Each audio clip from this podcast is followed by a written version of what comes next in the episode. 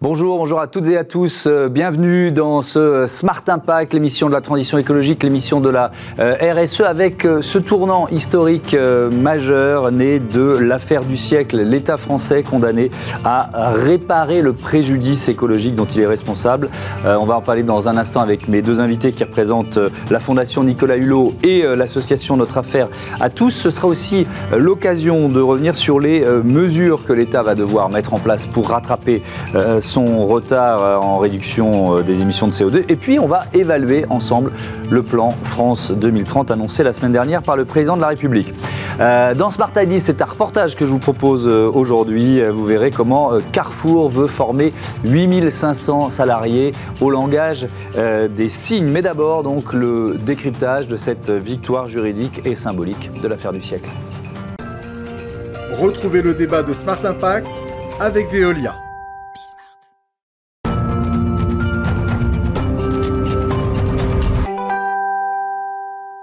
L'affaire du siècle, donc, euh, au programme de ce Smart Impact, je vous présente euh, mes invités. Euh, Célia Gauthier, bonjour. Bonjour. Bienvenue, vous êtes responsable climat énergie à la Fondation Nicolas Hulot. Cécilia Rinaudot, bonjour. Bonjour. Bienvenue à vous aussi, directrice générale de Notre Affaire à tous. Vous, vous, faites donc partie des quatre ONG qui ont porté l'affaire du siècle. notre Affaire à tous c'est même créé pour ça? C'est ça Oui, c'est ça. Notre affaire à tous s'est créée en 2015 euh, suite aux accords de Paris et à la première victoire d'Urgenda, qui est un peu la, grande sœur de l'affaire du siècle. Donc c'est cette action, euh, euh, ce recours climat aux Pays-Bas pour faire condamner l'État néerlandais pour agir davantage face à la crise climatique. Et notre affaire à tous s'est créée dans cette idée, au début justement, de faire ce même, cette même action en justice contre l'État français et plus largement en fait pour faire émerger des responsabilités face aux pollueurs majeurs, face aux plus responsables de la crise climatique Mhm. pour les pousser à agir, puisque euh, on utilise le droit justement pour, euh, pour créer ces nouvelles responsabilités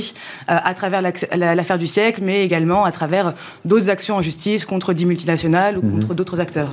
Pourquoi la, Fondation Nicolas Hulot pour la nature et l'homme s'y est engagée? Est-ce que vous avez, j'imagine, pas hésité longtemps? Pourquoi vous y êtes allé parce que ça fait 30 ans qu'on explique qu'il y a un problème, que les mhm. scientifiques nous alertent, qu'on propose des solutions, qu'on connaît aujourd'hui très bien, qu'on alerte sur les inégalités sociales qui résultent de la crise climatique. Mhm.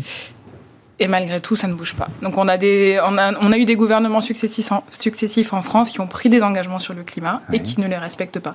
Donc on se fixe de grands objectifs, on fait de belles promesses, et derrière, l'État n'est pas au rendez-vous. Et en fait, in fine, ceux qui payent, ceux qui vont souffrir, ce sont les Françaises et les Français. Donc on a décidé de faire cette action en justice. Il y, a, aussi Greenpeace France et euh, Oxfam qui, euh, qui euh, voilà, sont, portent avec vous, portaient avec vous ce, cette action juridique. Comment vous avez travaillé?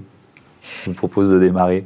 Alors au début, c'était un peu chaotique puisqu'on n'avait pas l'habitude de travailler à quatre comme ça et qu'on a monté ce recours très très vite. En fait, en trois mois, c'était euh, c'était lancé et ça faisait euh, le, le, grand bruit que ça a fait avec la pétition qui a réuni 2,3 millions de signataires. Euh, et donc on a appris à travailler ensemble sur le tas en créant un comité de pilotage, en, en créant un comité de, de juristes qui ont rédigé ce recours. Mhm. Chacun a pris son propre avocat son propre conseil juridique, et les avocats eux-mêmes ont appris à travailler ensemble. Alors que les avocats ne sont pas toujours habitués à parler à d'autres avocats dans un même groupe. Ça, c'est vrai. Ça, c'est vrai. Est-ce qu'il y a eu des, euh, des rôles respectifs, des, des, domaines d'action euh, que vous êtes en quelque sorte euh, dispatchés? Alors on, on a vraiment appris à travailler ensemble, comme le mm. disait Célia, donc euh, à, réfléchir ensemble et après à se répartir les rôles. Après avec euh, des intérêts aussi euh, différents, par exemple la question du préjudice écologique est un sujet qu'on a beaucoup poussé à notre mm. affaire à tous, ou d'autres, ou après les autres organisations ont fini par, par suivre cette idée-là.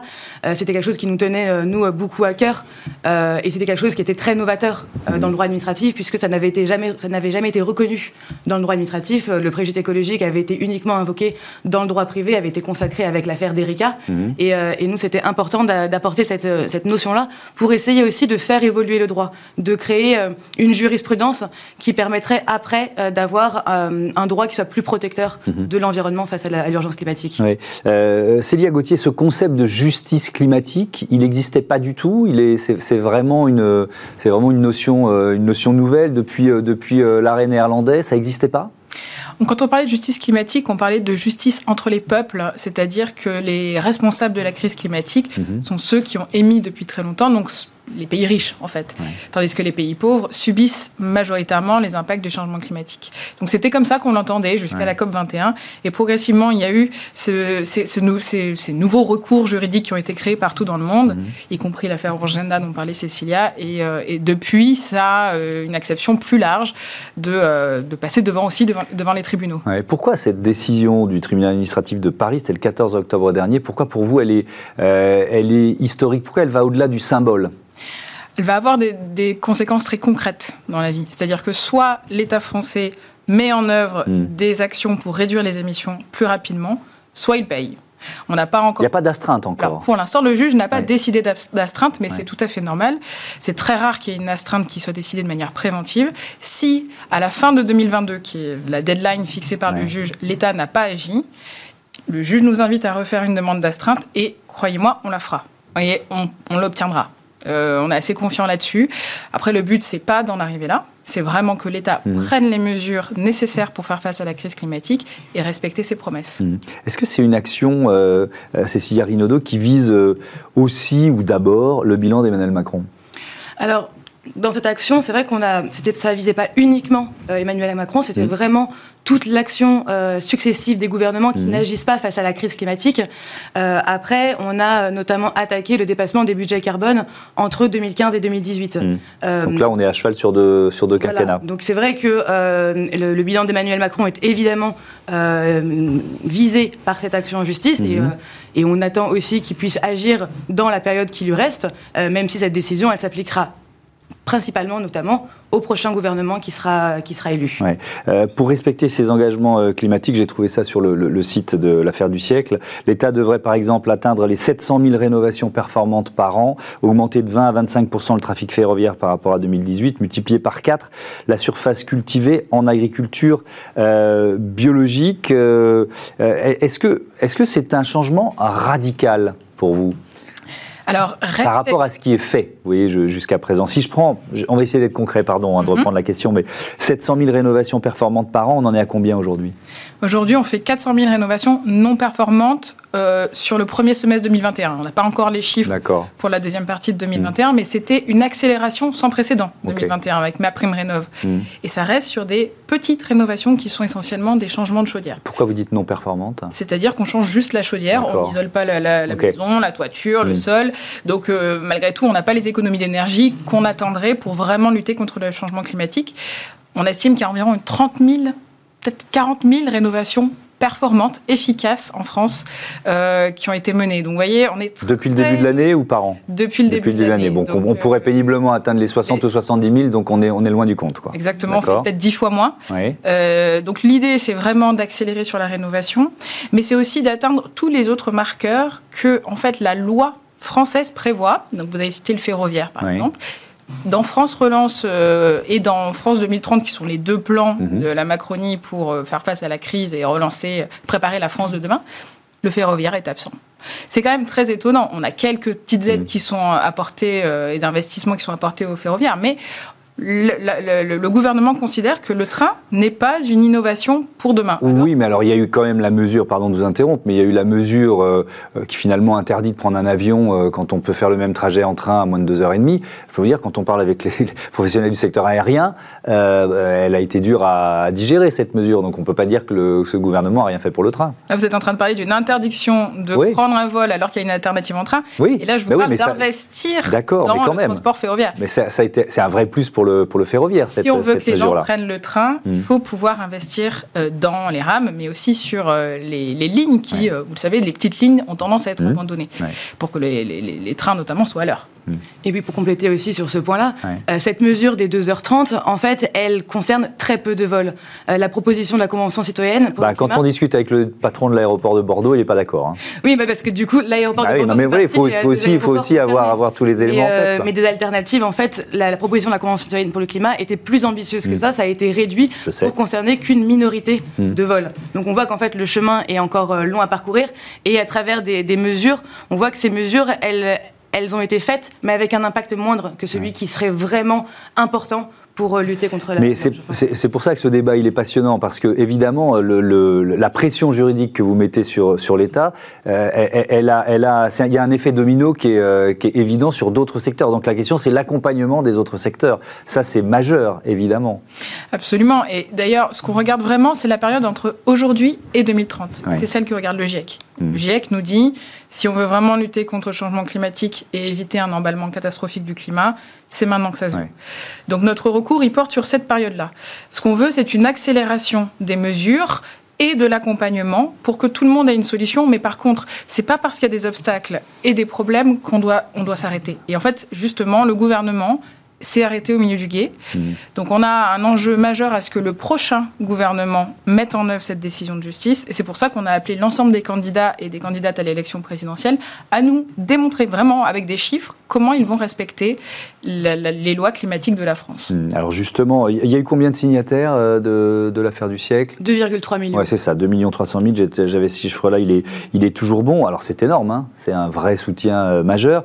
Mais en avril prochain, il y a ce qu'on appelle une élection présidentielle. C'est euh, le moment clé euh, de l'histoire de la Ve République euh, en France. C'est voilà la mère de toutes les, les élections qui aura désigné le nouveau ou la nouvelle présidente, ça va forcément rebattre les cartes. Ça pose la question du primat du politique sur le juridique. Certes, il y a eu cette décision du tribunal administratif, mais imaginons que les Français choisissent un président ou une présidente qui est climato-sceptique. Ça peut arriver. Qu'est-ce que vous faites? Alors, imaginons que ce soit le cas, mm. eh bien, ce président ou cette présidente euh, euh, infligerait une double peine en fait aux citoyens français. D'une part, les peines liées aux impacts du changement climatique, parce que nous les subissons et elles ont un coût pour la société française, et d'autre part, une peine financière, parce que nous irons jusqu'à l'astreinte financière. Mmh. Nous sommes dans un état de droit, jusqu'à présent, euh, et respecter les lois de la République, et eh ben, en tout cas, c'est le pari que nous, on a mmh. voulu faire. On fait confiance dans les institutions de la démocratie, et d'ailleurs, les 2,3 millions de personnes qui ont signé cette pétition aussi. Est-ce que ça veut dire un enjeu majeur pour faire du climat un sujet central euh, du débat des questions présidentielles, de, mm. la campagne et de euh, présidentielle, justement pour que les Français euh, puissent aussi faire valoir leurs demandes, puisque les Français sont vraiment inquiets par rapport au réchauffement climatique, mm. attendent des actes, et il faut aussi que ça puisse se, se traduire par des résultats concrets au moment des, au moment des élections. Mm. oui, alors c'est justement c'est intéressant si on prend un, un, cas concret qui est le cas des, des éoliennes, par exemple. On voit qu'il y a, alors en pleine actualité de la, campagne euh, présidentielle, puisqu'il y a un certain nombre de candidats qui disent tout simplement, euh, soit on arrête, soit Marine Le Pen, on va les, on les démonter. Euh, parlons du coût du démontage. je pense que c'est, il faudra là aussi chiffrer. Mais bon, là, on est dans un enjeu majeur. comment vous, vous allez peser sur cette campagne électorale? Est-ce que vous allez appeler à voter pour tel ou tel candidat? Ça va être quoi votre ligne directrice en fait? Alors d'abord, revenons sur ces propos euh, de Marine Le Pen et d'un certain nombre de candidats mhm. d'extrême droite. Ce sont des propos climato-sceptiques, c'est-à-dire que, euh, ou, climaticides, on pourrait dire. Mhm. On ne peut pas lutter contre le changement climatique sans l'énergie éolienne. Ça, c'est le premier point. Ensuite, sur votre euh, question, eh bien, nous allons évaluer ce que les candidates et les candidats nous disent sur comment ils vont respecter la, la, décision de justice et les lois climat, mhm. publier nos évaluations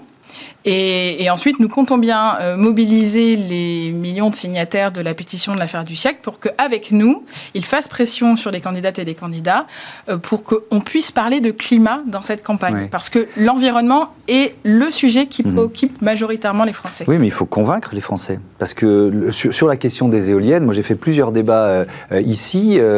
tiens, on va prendre l'exemple de l'éolien en, mer. Fin 2020, c'est les échos qui donnaient ces chiffres. On est très, très, très, très, très loin hein, dans le classement européen. Les, euh, le Royaume-Uni, c'est 2300, euh, l'Allemagne 1500, le Danemark euh, un peu plus de 500, les Pays-Bas 537, puis on va passer d'autres pays, la Belgique, la Suède, la Finlande, et la France, on, est, on était à l'époque à une qui était, qui mhm. était en test. Mais, donc très bien, on se dit développons l'éolien en mer, sauf que quand il y a des gros projets, il y a des freins. Et, et, et, et souvent, les riverains, les pêcheurs n'en veulent pas.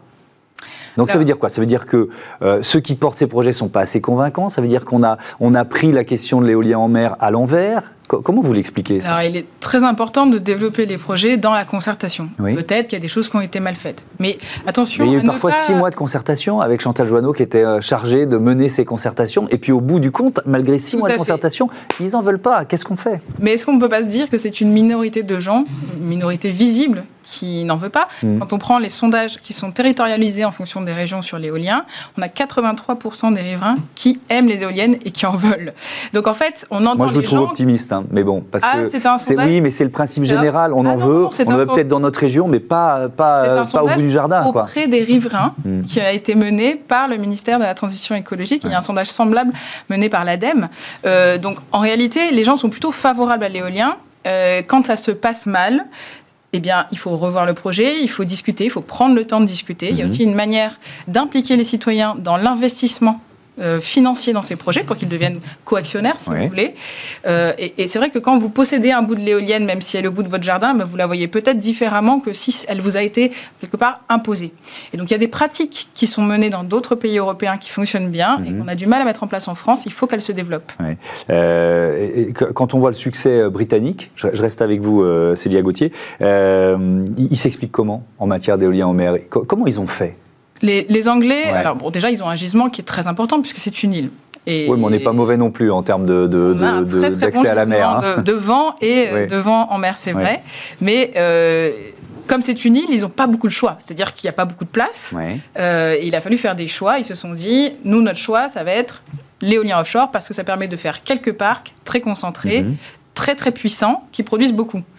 Euh, et, ils l'ont fait comme ça. Ils ont une pratique qui est sans doute un peu différente dans le sens où le gouvernement propose un marché et ensuite il y a des concurrents qui se, qui se mettent, qui proposent des offres. Mmh. Euh, nous, c'est peut-être un des plus gros qui se prononcent avec des gens, qui, des, acteurs qui sont en partie étatiques.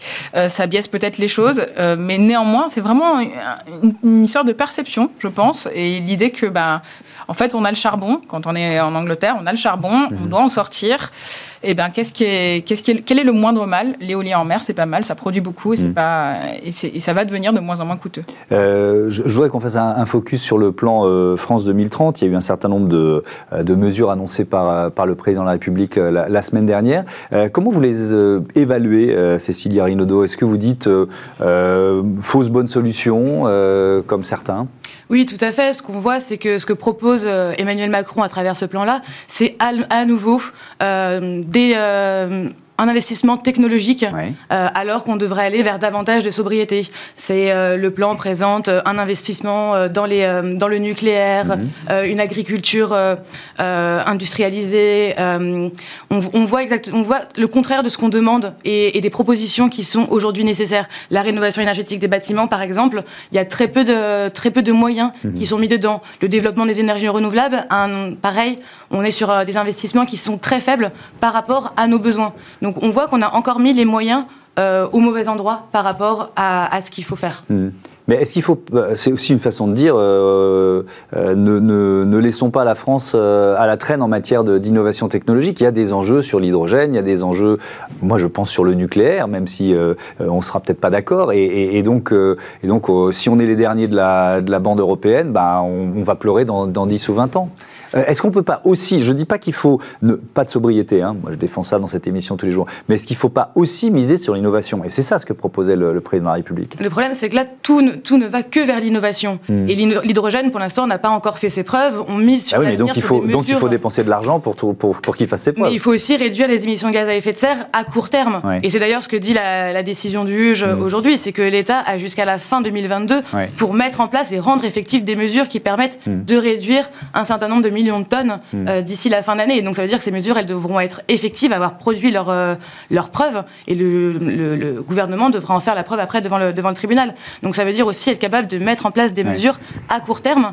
Et c'est aussi toute la problématique, c'est qu'il euh, il faut aussi prévoir ce plan de, de réduction d'émissions de gaz à effet de serre pour tenir les objectifs 2030 par rapport notamment au nouvel objectif européen, où la France n'est pas encore alignée à ce nouvel objectif-là. Mm-hmm. Et, et, il faut investir, il faut, il faut prévoir ça, anticiper ça, mhm. pour éviter après de devoir faire des, euh, de devoir prendre des mesures dans l'urgence qui seront pas du tout adaptées. Et là, on mise sur l'avenir, on mise sur euh, sur le développement d'un certain nombre de, nouvelles technologies qui n'ont pas encore fait leur preuve, alors qu'on connaît par ailleurs les mesures qui, qui mhm. peuvent être mises en place rapidement, mhm. comme on disait tout à l'heure, sur l'agriculture, sur le ferroviaire, sur la rénovation énergétique des bâtiments. Et on connaît ces mesures-là. Et pourtant, ces mesures-là, elles sont absentes du plan présenté par, par Emmanuel Macron, alors qu'on les connaît et qu'elles peuvent être mises en place. Euh, Célia Gauthier, sur le nucléaire, euh, alors pourquoi vous dites que c'est possible de se passer du nucléaire euh, et, de, et de tenir le défi de l'électrification massive de, notre société dans les, dans, les années à venir?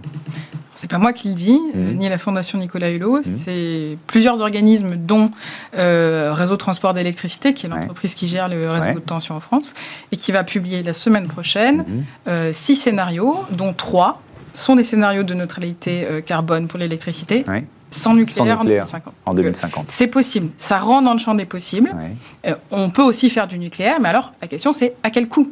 Parce que le nucléaire, ça coûte cher. Euh, vous le savez, le PR de Flamanville mm. est passé d'une facture euh, de 3, millions, 3 milliards pardon, initialement à plus de 12 et il faut rajouter à ça des frais financiers, donc on arrive presque à 20 milliards. Mm. Si on fait euh, la lutte contre le changement climatique à coût de PR à 20 milliards, on n'y arrivera pas. Et les mini-centrales proposées par le président de la République Et vous savez comme moi que ces mini-centrales ont été annoncées comme des technologies à l'export. Elles n'existent pas, pour l'instant elles n'existent que sur le papier. Mm. Et elles existeront peut-être un jour à partir de 2030. Elles existent en Russie sur des barges. Non, non, elles n'existent pas. Elles, existent sous la forme de prototypes et c'est pas une technologie que les, euh, même pas sous forme de prototype d'ailleurs, mm. de démonstrateur. Et c'est une technologie que la France ne maîtrise pas. Elle, mm. va lancer un démonstrateur, un, mini laboratoire, mais euh, la crise climatique, elle nous frappe aujourd'hui et c'est maintenant qu'il faut réduire les émissions de gaz à effet de serre. Donc en fait, si vous voulez, ce qui nous inquiète, c'est le fait que le président de la République ne réponde pas à l'urgence aujourd'hui et par exemple ignore totalement la décision du tribunal et annonce un mirage technologique. Peut-être qu'un jour, en 2035, on aura des technologies pour nous sauver. Aucune technologie ne va nous sauver. Il faut transformer nos modèles de production et de consommation. Des technologies vont nous aider, mais ça ne passera pas sans une remise en question du modèle actuel. L'Allemagne, c'est un modèle pour vous? L'Allemagne n'est pas un modèle, le seul modèle et n'est pas mm. un modèle parfait, ça c'est sûr. Il y a des choses bien en Allemagne et des choses moins bien. Moi, en Allemagne, je n'aime pas trop le charbon, je n'aime pas trop les grands projets de méthanisation agricole où on produit du biogaz euh, de manière très très industrielle. Mais euh, chaque pays a ses atouts. Et en mm. France, euh, on a eu le nucléaire. Aujourd'hui, le nucléaire, c'est une énergie chère et qu'on ne maîtrise plus. Donc, on a un gisement d'énergie renouvelable qui est phénoménal, unique en Europe. Profitons-en. On a aussi un parc immobilier qui peut être isolé, rénové pour baisser nos consommations d'énergie. Mhm. Profitons-en. On a des petites lignes de train et des lignes TGV. Profitons-en. Mhm. Euh, sur, l'agriculture euh, biologique, donc, euh, je rappelle, hein, pour respecter les engagements climatiques, il faudrait multiplier par 4 la surface cultivée en, agriculture biologique. Je voudrais qu'on fasse un focus sur ce qui se passe avec le, lait bio. On est, on est confronté là en ce moment à une surproduction de lait, biologique en, en, France. Alors il y a eu des subventions, ça a permis à des agriculteurs de prendre ce virage. Et puis on s'est rendu compte que euh, finalement, euh, les consommateurs se sont un peu tournés vers le local en se disant bah, je fais quand même un, geste éco-responsable puisque je choisis des producteurs locaux parce que c'était un peu moins cher que le bio. Euh, donc il y, a plein d'enjeux dans, cette question. Est-ce que c'est une crise une toute petite crise de croissance ou est-ce que ça remet en cause le modèle pour vous? Connais pas précisément euh, cette situation sur le lait bio. En mm. revanche, euh, l'agriculture biologique n'est pas en crise de croissance. Au contraire, elle, elle a une, croissance très solide et l'offre est insuffisante en France et doit augmenter pour mm. répondre à, la demande. Euh, ensuite, entre une agriculture biologique ou un produit acheté localement, c'est au consommateur de faire le choix. L'essentiel, c'est qu'on se dirige vers des productions qui ne sont pas le tout industriel euh, et qui maintiennent un système agricole euh, finalement qui est très très polluant, mais qui aussi n'est pas rémunérateur pour les agriculteurs. Donc vous avez ces euh, possibilités d'achat de, de lait locaux qui rémunèrent mieux les agriculteurs. C'est très bien, ça leur permet à eux de d'envisager des transformations agroécologiques quand mmh. ils ont des revenus plus élevés. Merci beaucoup, merci à, toutes les deux. On suivra évidemment euh, avec beaucoup d'intérêt et de passion euh, cette campagne présidentielle et, euh, l'avenir de, l'affaire du siècle face au, futur président ou même si c'est lui qui était réélu, on verra bien. On passe à notre reportage dans Smart IDs, reportage inclusif. Smart Ideas avec BNP Paribas. Découvrez des entreprises à impact positif.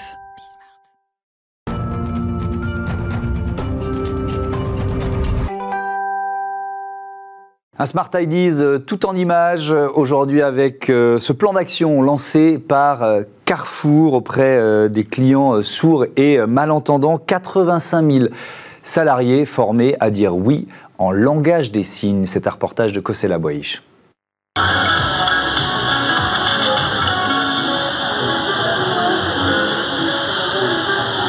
Qu'on va faire et ce qu'on lance aujourd'hui, hein, c'est une initiative pour mieux accueillir euh, nos clients qui, euh, ont un handicap, euh, n'entendent pas dans de bonnes conditions. On, va donc faire l'apprentissage des, des 10 signes clés, les, les, les, 10 mots clés dont on a besoin pour avoir une expérience en magasin qui soit bonne, qui sera donc développée dans les prochains jours, qu'on lance aujourd'hui avec Madame la Ministre, et qu'on va déployer dans tous nos magasins, principalement pour nos hôtes et nos hôtesses de caisse, bien sûr. Et puis on ira plus loin pour ceux qui ont envie de, de construire un dialogue euh, plus, plus, plus approfondi, en offrant des formations sur mesure, sur la base du volontariat, pour avoir dans chaque magasin des référents qui peuvent dialoguer, qui peuvent échanger, qui peuvent euh, accompagner le mieux possible euh, nos clientes et nos clients. Il y a deux volets dans une politique de handicap. Il y a l'accueil parmi les collaborateurs de gens qui ont un handicap. On a 6000 personnes qui ont un handicap qui sont dans nos équipes. Et donc il s'agit de les recruter. Et on participe à des opérations formidables comme le Duodet par exemple, qui permettent de connaître nos métiers. Donc c'est le recrutement, c'est l'intégration, c'est la reconnaissance administrative, c'est l'employabilité, c'est l'intégration. Ça c'est le volet d'accueil de collaborateurs. Et puis il y a un deuxième volet qui est le volet d'accueil des publics, de nos clients. Et donc il y a plusieurs initiatives. Il y a leur silencieuse tous les jours à 16h, de 16h à 17h dans nos magasins, heure silencieuse pour accueillir dans les meilleures conditions possibles un certain nombre de nos, clients. Et puis aujourd'hui, ce nouveau, euh, programme d'apprentissage euh, des, des, des, signes de la langue française que nous lançons aujourd'hui avec Madame la Ministre. Tout le monde est client, quelle que soit sa situation de handicap. Ça a commencé pour les personnes autistes et puis on élargit petit à petit parce que chaque client est unique et chaque euh, collaborateur doit pouvoir, pouvoir rentrer en communication avec lui. C'est comme ça qu'on travaille de la société inclusive. On part d'une politique handicap-emploi et on l'élargit parce que les clients sont aussi en situation de handicap. Et c'est comme ça qu'on participe vraiment euh, d'une politique qui fait que chacun se sent client à part entière, autonome, parce qu'il y a une communication qui se met en marche. Et je pense que euh, l'initiative que Carrefour porte est très importante. Parce que la grande distribution, c'est le quotidien, c'est le quotidien des gens, c'est comment je vais faire mes courses, c'est comme ça que personne n'est laissé au bord du chemin, en autonomie, et se sente bien accueilli. C'est ça la société inclusive qu'on construit, et on construit avec la grande distribution, et notamment Carrefour, qui est très en avance de phase, avec une politique emploi extrêmement, je dirais, ambitieuse, et qui porte ses fruits, hein, puisqu'on est bien au-delà des 6%. Mais non seulement la personne est employable, mais c'est aussi un client. Ça fait 25 ans que l'association Harris se bat pour que ce genre d'initiative arrive. Euh, du coup, apprendre la langue des signes, c'est aussi un pont vers le savoir-vivre, euh, pour le savoir-vivre ensemble euh, et le faire ensemble. Donc du coup, je trouve que c'est une très très belle initiative et c'est la raison pour laquelle on s'inscrit en partenariat avec Carrefour aujourd'hui. On va déployer avec eux sur l'ensemble du territoire toutes les formations en langue des signes, aussi bien en, en, médiation aussi avec leurs collaborateurs et aussi du coup en sensibilisation. Voilà pour ce reportage signé euh, Koseila, Koseila. Euh, merci à toutes et à tous de votre euh, fidélité euh, à Bismart, à la chaîne des audacieuses et des audacieux. Vous pouvez nous retrouver évidemment sur les box, sur bismart.fr. Je vous donne rendez-vous demain pour un nouveau numéro de Smart Impact. Salut